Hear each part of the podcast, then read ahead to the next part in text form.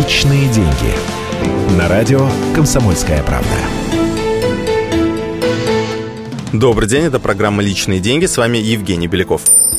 Сегодня поговорим о том, как можно зарабатывать на кредитной карте.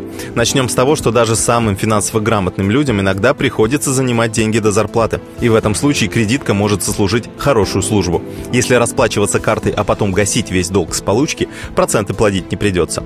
Более того, от использования кредитных карт можно даже выгоду получать. К примеру, если вы давно планировали потратить деньги на новый гардероб, мебель или бытовую технику, и в какой-то момент увидели, что все это продается по акции с существенной скидкой.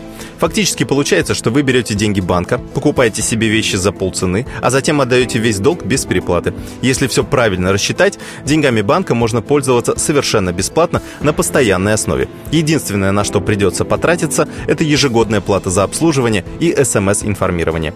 Для продвинутых пользователей банковских карт можно построить еще одну постоянную схему. Берете две карты, одна обычная дебетовая, на которую начисляется зарплата, вторая – кредитка. Когда вам приходит получка, вы до 90% денег переводите на пополняемый депозит в банке. На эту сумму сразу начнут начисляться проценты.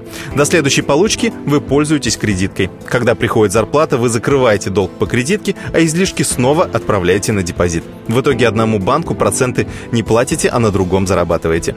Тем не менее, кредитные карты помогут лишь тем людям, которые умеют контролировать свой бюджет. Для остальных это может оказаться западней. И помните, никогда не снимайте наличные с кредитной карты. Пользуйтесь пользуйтесь ею только для безналичной оплаты.